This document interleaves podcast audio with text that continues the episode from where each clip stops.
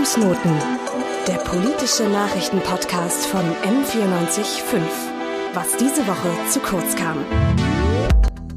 Ich kann nicht still sitzen und so tun, als würde es gut sein und es wäre okay. Wir kennen die Leute vor Ort, wir haben die Möglichkeit zu helfen. Ich habe Familie dort, ich habe Freunde dort. Das hilft mir gerade enorm, da irgendwie ähm, durchzukommen. Dass wir den Ukrainern zeigen, wir sehen das Leid, wir sehen euch und dass wir eine Botschaft zurücksenden.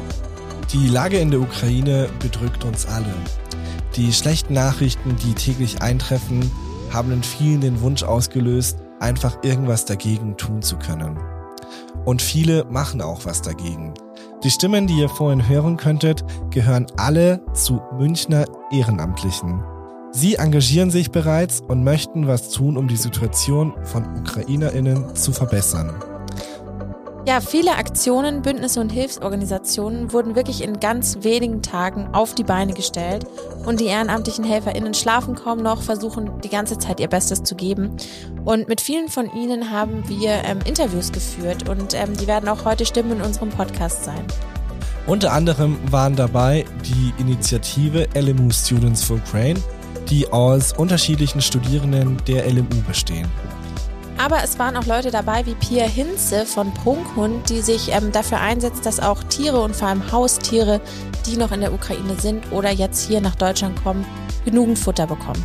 Wir stellen euch heute ein breites Angebot an Hilfsmöglichkeiten und Organisationen vor und schauen uns an, was und wie sie helfen. Hier am Mikrofon sind Clara Ebert und David war das. Und ihr hört die neueste Fußnoten-Podcast-Folge.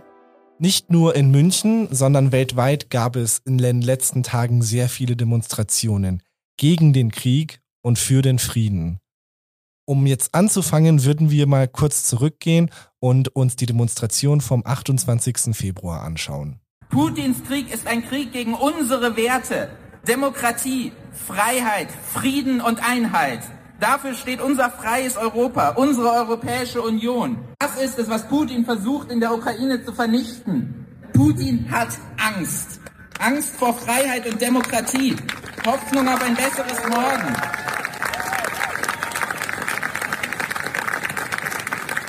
And yet they fight for their homes, for their loved ones, for the peace and democracy, the pillars of Western civilization. And I ask you to join us in our struggle. Push your leaders to send arms to Ukrainian soldiers. Extend sanctions against Russia. Was ihr eben gehört habt, waren eben Eindrücke von der Demo, die am Geschwister-Scholz-Platz stattgefunden hat. Und das Ganze wurde organisiert von der LMU Students for Ukraine, einer ähm, ja, Gruppe, die sich wirklich erst in den letzten Tagen zusammengetan hat.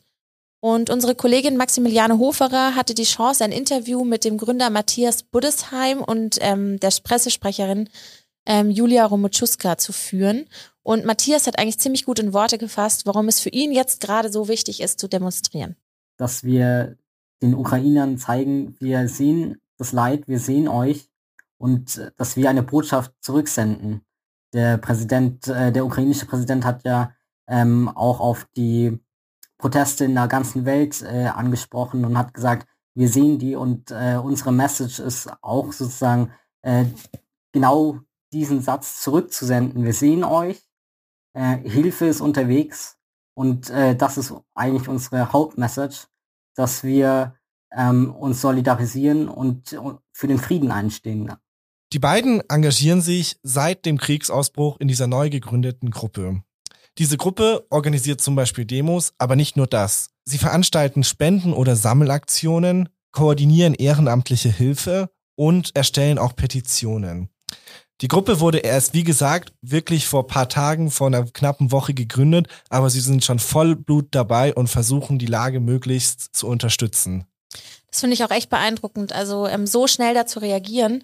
Vor allem auch, weil in dieser Gruppe auch viele Ukrainerinnen dabei sind, die hier in München leben, hier in München studieren und jetzt trotz dem ganzen Leid, das sie auch von ihrer Familie und Freunde hören, jetzt hier auf die Straße gehen, organisieren und da wirklich die ganze Zeit dabei sind.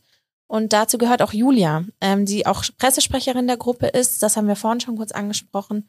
Und für sie ist der Krieg auch einfach ein ganz persönliches Thema. Wenn ich mir die ganzen Bilder anschaue, wo es, wo sind russische Truppen auf dem Vormarsch, was ist gerade passiert, was ist über Nacht passiert und ich denke mir, ich will mich einkugeln, ich will die Decke über den Kopf ziehen, ich will eigentlich von gar nichts wissen, ich will eigentlich nur noch mit meiner Katze spielen und eigentlich ist alles furchtbar und dann denke ich mir, okay, mein Cousin ist in der Armee, mein Onkel ist eingezogen, mein Onkel hat noch drei Kinder in der Schule und der kontrolliert jetzt Checkpoint. Points.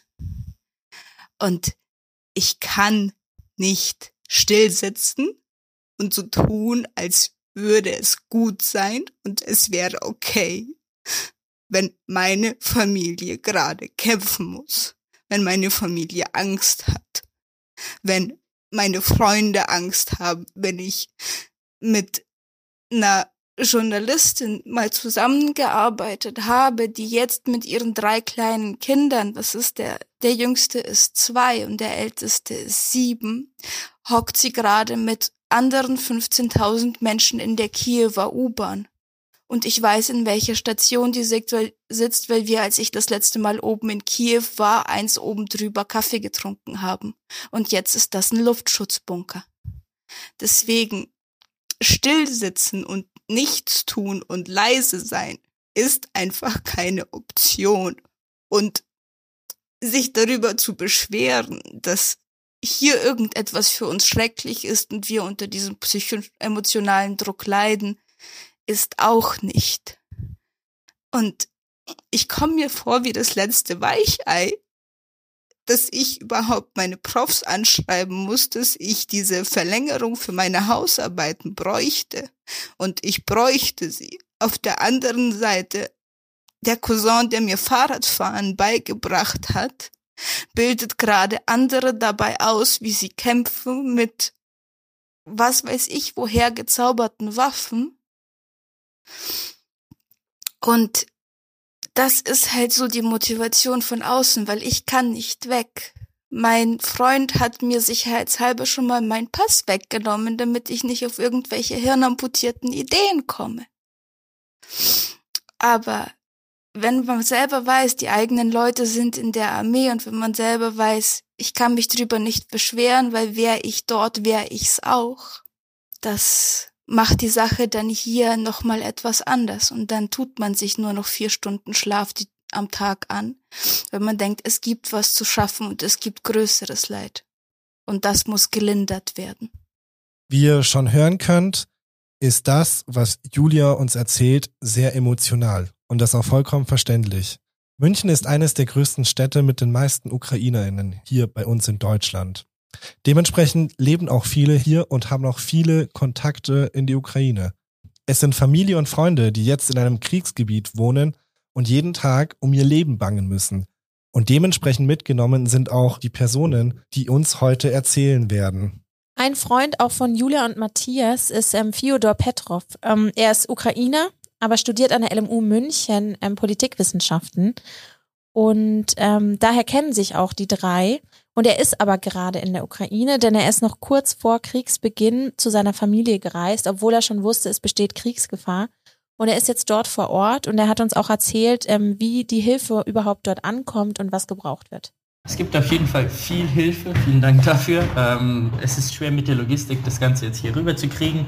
Äh, am, am, am meisten wird, äh, werden Medikamente gebraucht, ähm, am meisten wird ähm, werden Militärsachen, Militär, äh, Militär, militärische Uniformen und sowas, äh, Non-Lethal Military Equipment auch sehr, sehr viel gebraucht. Aber allgemein ist alles gebraucht.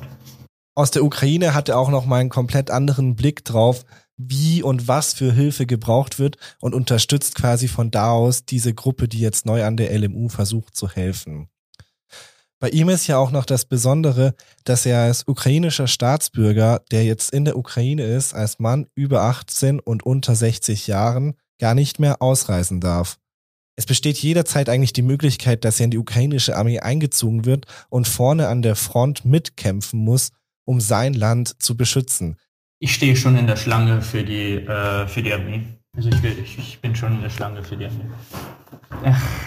Äh, es ist ironisch, weil ähm, noch in München, glaube ich, bei unserer politischen Theorievorlesung haben, hat, hat unser Professor uns gefragt, ob jemand fertig wäre, ihr Leben für, fürs Vaterland zu geben. Ähm, die Realität bei mir, bei, bei uns hier in der Ukraine ist aber, dass äh, zwei meiner Freunde von unserer ukrainischen Uni sind schon in der Armee und die kämpfen schon jetzt auch aktiv. Ähm, also wie fühle ich mich? Es ist wirklich viel passiert. Es ist wirklich, äh, ich glaube, sowas passiert, was man äh, nicht aus einem Krieg gar nicht begreifen kann. Äh, und in einer so komplett anderen Realität muss man auch wirklich andere Entscheidungen treffen. Und es war eigentlich, ich wusste, dass es so eine Gefahr gibt. Ich bin hier, ähm, also quasi irgendwie äh, wissend, dass es ein, eine Kriegsgefahr gibt, angereist. Ich, ich bin gerne hier in der Ukraine in dieser Zeit. Viele kennen Fyodor einfach auch persönlich. Er saß bis vor kurzem noch im Hörsaal und hat mit Freunden sich unterhalten und die Prüfungen geschrieben. Und heute steht er kurz davor, eingezogen zu werden. Das mag jetzt zwar wie ein Einzelfall klingen, aber für alle Personen, die durch solche Einzelfälle betroffen sind, hängen da persönliche Bekanntschaften, Freundschaften und Schicksale dran. Ja, und es ist eben genau dieser persönliche Bezug ähm, auch zu Menschen wie Fyodor, wie David auch gerade schon gesagt hat, äh, der die Leute auch einfach motiviert, in München so verstärkt mitzuhelfen. Und das betrifft zum Beispiel auch eine Gruppe junger Münchner Ehrenamtliche, die ähm, eine Organisation jetzt auf die Beine gestellt haben, die Sachspenden sammelt, ähm, aber auch Unterkünfte sammelt und Geld sammelt ähm, für Menschen, die gerade geflüchtet sind oder noch an der Grenze sind. Und das Ganze findet in der Arnulfstraße statt und ähm, ist zusammen mit dem russischen Kulturzentrum Gorod gestartet worden. Sophia Abraschowka, eine von den Mitorganisatorinnen, erzählt uns kurz, wie sie selbst betroffen ist und was das auch für die anderen im Kulturzentrum bedeutet. Jede einzelne Person hier im Kulturzentrum ist stark betroffen. Ich habe Familie dort, ich habe Freunde dort. Ähm, je, die meisten haben dort ihre Eltern, ihre Geschwister, ihre Hunde, Katzen. Also jede einzelne Person hier in diesem Kulturzentrum ist sehr, sehr, sehr stark betroffen und ähm, für mich persönlich fühlt sich diese ganze Initiative als einziger Weg an, da irgendwie einen klaren Kopf zu behalten, ähm, weil ich einfach nicht nichts machen kann. Es ist einfach die einzige Möglichkeit, gerade nicht in den Nachrichten zu versinken, nicht ähm, ständig nur in äh, ja, Telegram-Kanälen zu sitzen und sich da ähm, anzuschauen, wo jetzt wo wie äh, geschossen und bombardiert wird und sich Sorgen 24-7 zu machen. Und ähm, das hilft mir gerade enorm, da irgendwie ähm, durchzukommen. Genau, Sophia erzählt auch in dem Interview noch weiter, ähm, dass eben eigentlich alle Ehrenamtlichen von dem Kulturzentrum Gord in München ähm, irgendwie schon mit dem Kulturzentrum vorher verbandelt waren. Also entweder Freunde sind, Familie sind. Und da besteht jetzt eben ein Kern aus mindestens 30 Leuten, die wirklich täglich da sind und für die Organisation zuständig sind. Und darauf kommen mindestens 150 HelferInnen am Tag aus München, die dort noch wirklich mit anpacken und alles zum Laufen bringen. Clara, du warst ja vor kurzem da und hast dir dieses Kulturzentrum und das, was Sie jetzt für die Flüchtlinge auf die Beine gestellt haben, angeschaut. Wie war es denn da? Kannst du mal kurz deine Eindrücke schildern? Ja, also ich war vor Ort ähm, über einen Freund von mir und ähm, es ist wirklich ein riesiges Gebäude. Unten ist eine ganz große Halle, wo die ganzen Sachspenden eben abgegeben werden können und dann auch ja sortiert und verteilt werden. Und es ist wirklich eine ganz interessante Dynamik, denn ähm, es gibt da niemanden, der sagt, bring das dahin, mach das dort, sondern alle Leute kommen einfach und versuchen sich irgendwo einzubringen und dann funktioniert es irgendwie schon fast schon von ganz alleine. Was wird denn da eigentlich so gesammelt und vor allem gemacht in diesem Kulturzentrum? Also ganz unterschiedliche Sachen. Es wird Geld ähm, gesammelt, aber es werden auch ganz viele Sachspenden gesammelt. Und das ändert sich wirklich jeden Tag. An einem Tag werden Medikamente benötigt, an anderem Tag werden Schuhe benötigt. Ähm, und ähm, gleichzeitig werden aber auch Transportorganisationen ähm, eben organisiert. Und zwar einerseits ähm, Transporte, die etwas an die Grenzen bringen, aber auch Transporte, die die Leute von den Grenzen abholen. Und das machen eben auch Privatpersonen, die dort vermittelt werden. Und was eben dieses Kulturzentrum auch macht, ist es Unterkünfte, private Unterkünfte für die Menschen zu suchen, aber auch zu dolmetschen und für psychotherapeutische Unterstützung zu sorgen. Also das ist eine riesen Bandbreite, was da gemacht ja. und äh, geleistet wird. Ja, und man muss einfach echt sagen, ähm, das Kulturzentrum bewertet jeden Tag die Lage neu und passt sich dann den individuellen Bedürfnissen der Menschen an. Und wie ist denn die Stimmung da? Ist es wirklich so eine bedrückte Stimmung, wie man es mit einem Krieg im Hinterkopf erwarten würde? Oder fokussiert man sich da einfach auf die schönen Momente, die es zwischendurch gibt? Oder ist es so eine ganz komische Sache dazwischen? Ganz komische Sache dazwischen, würde ich sagen. Also es ist ähm, so, dass natürlich einerseits eine sehr bedrückende Stimmung herrscht, weil, wie wir jetzt eben auch schon gehört haben, viele, viele Leute da um ihre Familie und Freunde bangen. Ähm, andererseits ist es aber auch wirklich ein schönes Gemeinschaftsgefühl. Es wird auch Musik gehört, während da ähm, ja sortiert wird. Und es sind jetzt auch ja in der letzten Woche schon einige ukrainische Geflüchtete angekommen. Die sind ja da auch irgendwie alle dabei. Das heißt, es wird sehr viel Russisch gesprochen, es wird sehr viel Ukrainisch gesprochen. Ähm, ich verstehe da auch nicht alles. ich kann das nämlich nicht. Ähm, aber was man zum Beispiel auch macht, ist wirklich einmal am Tag sich oben in die Kantine zu setzen, einen Kuchen zu essen, Kaffee zu trinken, Tee zu trinken und da einfach kurz zusammen zu sein. Du hast ja schon vorhin erwähnt, es wird ukrainisch und russisch gesprochen. Es ist ein russisches Kulturzentrum. Aber der Krieg läuft ja auch offiziell zwischen Russland und der Ukraine.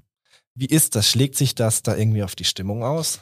Nein, wirklich überhaupt nicht. Also das ist, glaube ich, woran man wirklich sehen kann, dass auch ähm, Russinnen und Russen nicht hinter diesem Krieg stehen. Vor allem nicht die in München lebenden. Also die helfen alle mit. Die sind alle dort, dolmetschen auch. Also die ukrainische und russische Sprache ist ja auch sehr ähnlich. Und ähm, da wirklich, das ist überhaupt kein Konflikt da zu sehen, sondern alle helfen mit und alle greifen unter die Arme. Wir haben schon vorhin anklingen hören, die Leute, die da mit Herzblut dabei sind und ehrenamtlich mithelfen, die sind Tag und Nacht fast nur da. Sie schlafen kaum. Vorhin haben wir was von vier Stunden Schlaf am Tag gehört. Das kann doch einfach nicht gesund sein, wenn das jetzt wochenlang weitergehen muss oder soll, so, um den Leuten zu helfen. Wie gehen die Leute denn mit der Situation um und dem Druck, der da entsteht?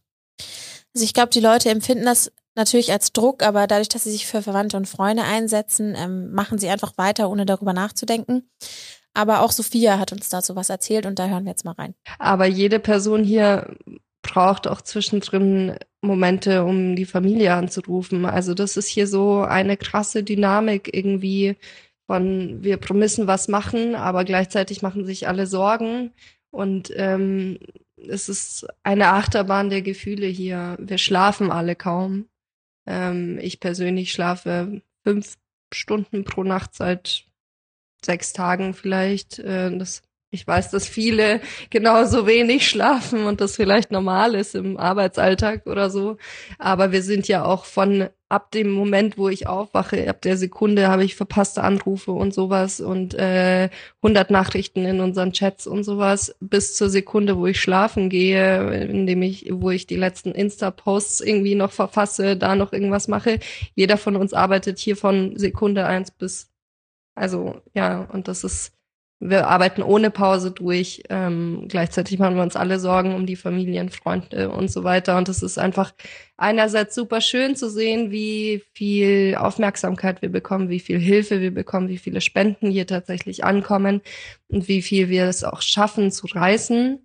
Ähm, und gleichzeitig, wie schwer die Situation für uns alle ist. Wenn ich mir das so anhöre, frage ich mich schon ein bisschen, wo der Staat, die Kommune oder das Land einfach mit der Unterstützung bleibt. Das ist ja eigentlich eine Aufgabe von der Politik, da auch für Lösungen zu sorgen und die Menschen zu entlasten. Wie war denn der Eindruck? Gibt es da irgendwas in München? Ja, also ähm, ich habe das Gefühl in der Stadt, die Stadt hat keine eigene richtige Anlaufstelle. Und es ist jetzt gerade wirklich so, dass diese Organisation im russischen Kulturzentrum die größte Anlaufstelle in München ist.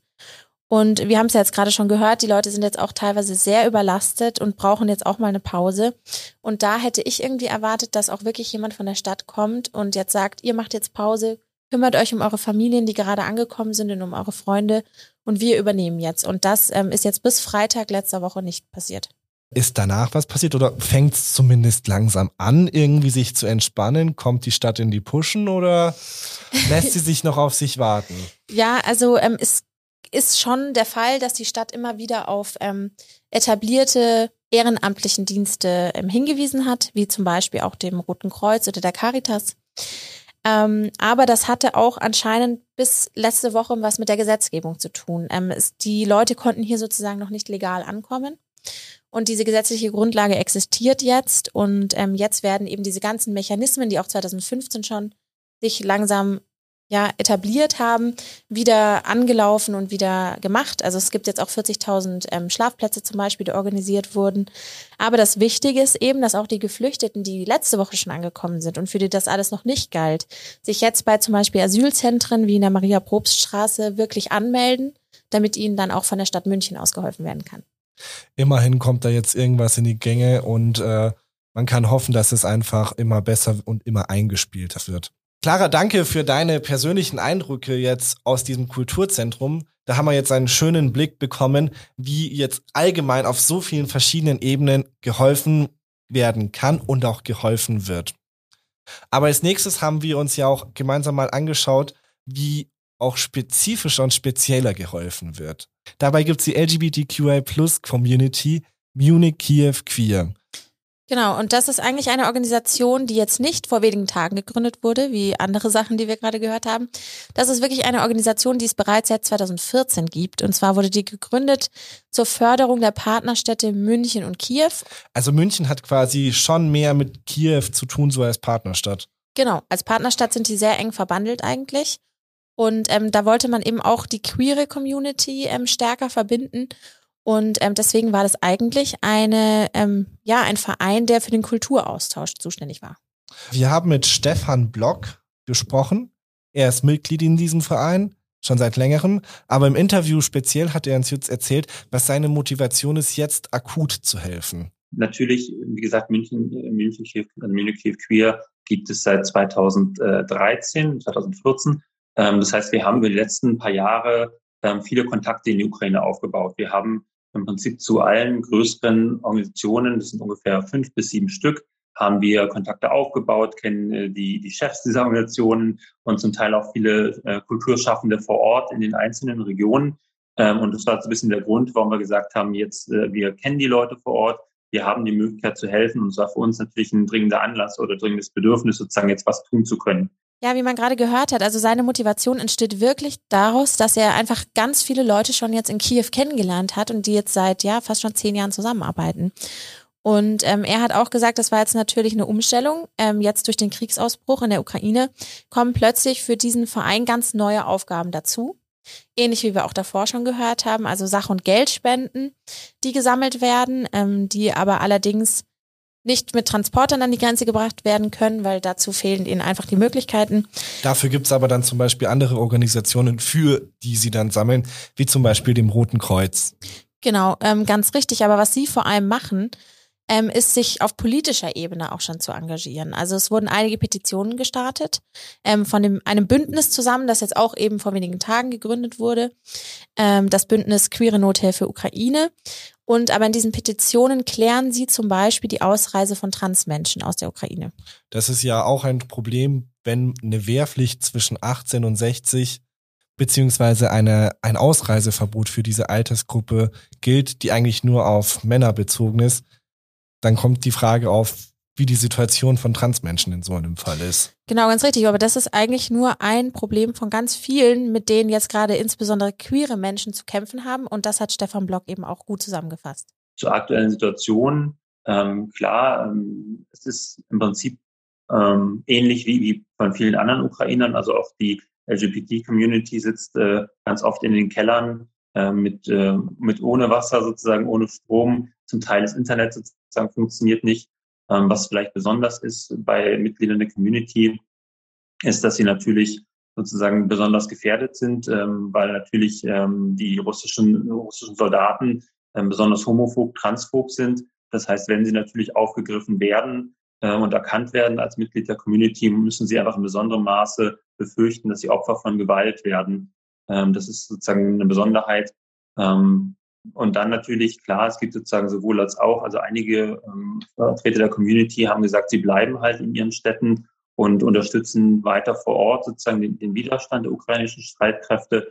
Zum Teil sind sie auch geblieben, weil sie meinetwegen eine alte Oma haben, die sie pflegen müssen oder weil sie einfach auch Angst haben um ihren Besitz, der auch kaputt gehen könnte, ähm, bei einem Bombardement beispielsweise. Und ein Teil der AktivistInnen ist auch geflohen oder auf der Flucht aktuell durch die Ukraine was sozusagen auch sehr schwierig ist, weil zum Teil einfach der Kraftstoff äh, knapp wird und es passieren kann, dass man halt auf dem Weg äh, sozusagen nach Westen irgendwo liegen bleibt und dann die letzten 400 Kilometer zu Fuß gehen muss äh, und auf dem Feld schlafen muss. Bei den aktuellen Temperaturen sicherlich äh, eine schwierige Herausforderung. Ähm, und dann natürlich ist auch die Herausforderung, über die Grenze zu kommen. Das ist äh, gerade zum Beispiel für Transmenschen sehr schwierig, weil wenn im Pass immer noch männlich steht, dann dürfen die nicht ausreisen, weil ja alle männlichen ähm, Ukrainerinnen, also Ukrainer jetzt nicht ausreisen dürfen. Ähm, das trifft dann auch auf die Vertreter der schwulen Communities zu und die bisexuelle Community beispielsweise, die auch aus dem Land aktuell gar nicht rauskommen. Ähm, und auch die, die Frauen, die ausreisen dürfen, sind natürlich durch den, durch den Krieg und die Flucht zum Teil sehr traumatisiert äh, und müssen einfach dann auch schauen, sozusagen, wie sie sich orientieren, weil auch da ist das Problem, wenn ich dann in ein Auffanglager komme, wo auch äh, homophobe Menschen sind, werde ich da erneut diskriminiert. Ähm, und auch gerade Polen und Ungarn sind ja auch dafür bekannt, dass sie nicht besonders LGBT-freundlich äh, sind. Ähm, das heißt sozusagen, das ist mit mehreren komplexen Schwierigkeiten verbunden für diese Person der Community. Ja, bei diesen wirklich speziellen Problemen, ähm, die Stefan jetzt gerade angesprochen hat, frage ich mich als Münchnerin eigentlich, was kann ich jetzt noch tun? Und ähm, er hat mir erzählt, er ist jetzt eben gerade noch auf der Suche vor, äh, nach Dolmetscherinnen. Äh, da fehlen ihnen noch einige, die dann zum Beispiel Behördengänge erledigen können. Aber es werden auch noch private Unterkünfte gesucht und ähm, in erster Linie jetzt auch Geldspenden gesammelt. Und Stefan hatte noch einen Appell, den wollen wir euch wirklich nicht vorenthalten, an die Stadt München, der auch meiner Meinung nach sehr wichtig ist.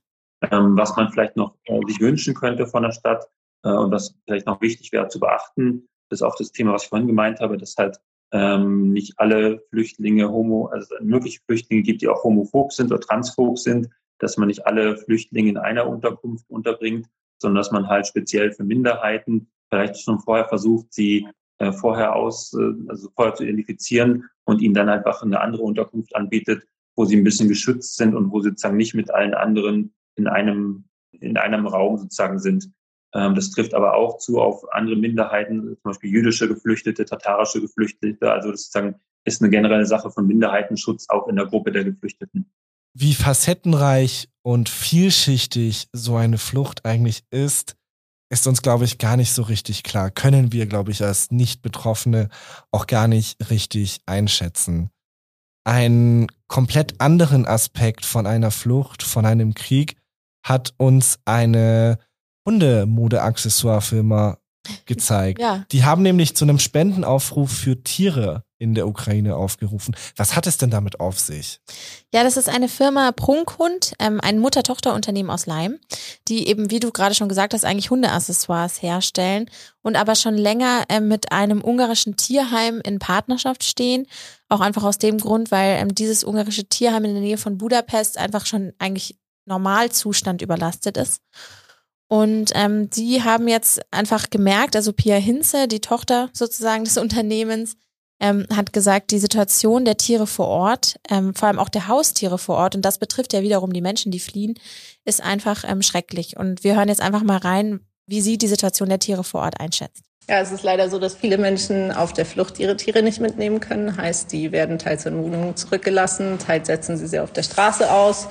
Ähm, natürlich gehört dazu auch nicht nur Haustiere, sondern auch Nutztiere sind betroffen. Ähm, und die Situation ist natürlich für Mensch und Tier absolut dramatisch. Wir haben jetzt gerade äh, eine Flüchtlingsfamilie geholfen, die hatten drei Katzen dabei. Es ist sehr schwer für Leute, die mit Tier fliehen, jemand zu finden, der sie unterbringt, ähm, jemand zu finden, der sie weiter transportieren will, weil viele ja, möchten nicht gerne Tiere irgendwo im Auto mitnehmen. Äh, sie hatten keine Transportboxen. Es gibt vor Ort keine Transportboxen mehr. Äh, die, die Katzen wurden irgendwie in Taschen gepackt. Ähm, ja, das ist alles gerade, ja, absolut unfassbar, sich vorzustellen, was die Leute durchmachen. Ja, und dann haben sie sich gefragt, was Tiere eigentlich brauchen können. Und dabei haben sie eine Spendenaktion gestartet.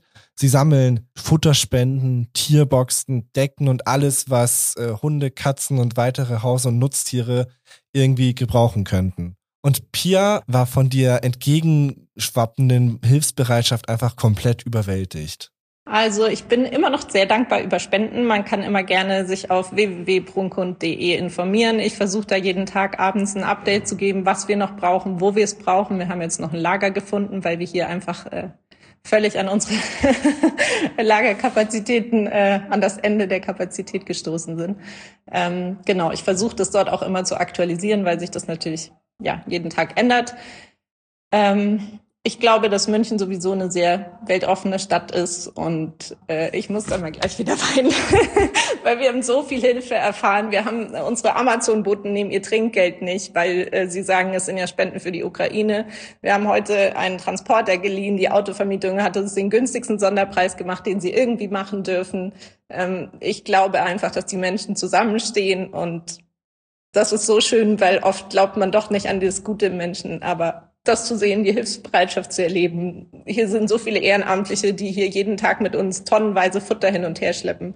Und das ist äh, ja München und aber auch ein kleines bisschen das Gute wieder im Menschen zurück. Ja, also ich war ja auch bei ihr zu Besuch und habe den Hof gesehen. Ähm, da haben sich wirklich die ganzen ja, Futterspenden gestapelt übereinander.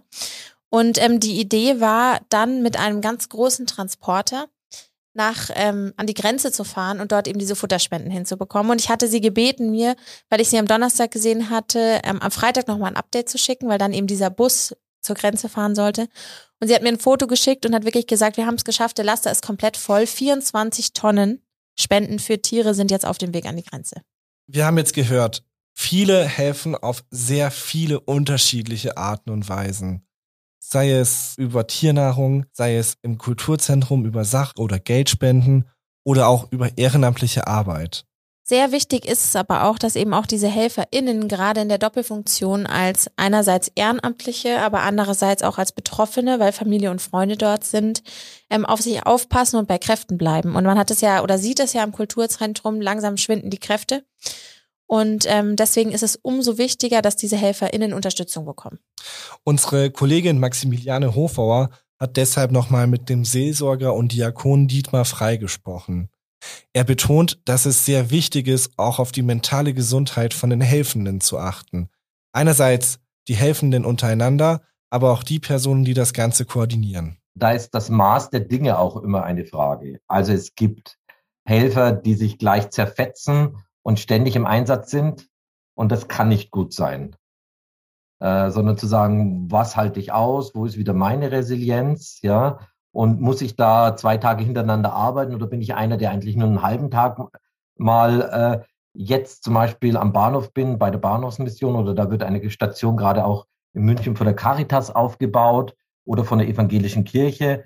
Ähm, bin ich der, der sagt, jetzt muss ich unbedingt und dann komme ich an meine Grenzen und wenn ich an meinen Grenzen bin, dann äh, bin ich ja dann oft äh, der, der dann quasi äh, selber dann auf einmal nicht mehr handeln kann, sondern selber in eine Schockstarre komme oder selber ähm, so matt bin, dass ich anderen nicht mehr helfen kann. Also eigene Grenzen zu kennen, ist ganz wichtig und da gehören eigentlich die Teamleiter und Verantwortlichen dazu, zu sagen, wem habe ich als Helfer in meinem Team, wie lange setze ich die ein, wie spreche ich mit meinen Mitarbeitern, ob das Ehrenamtliche oder Hauptamtliche sind.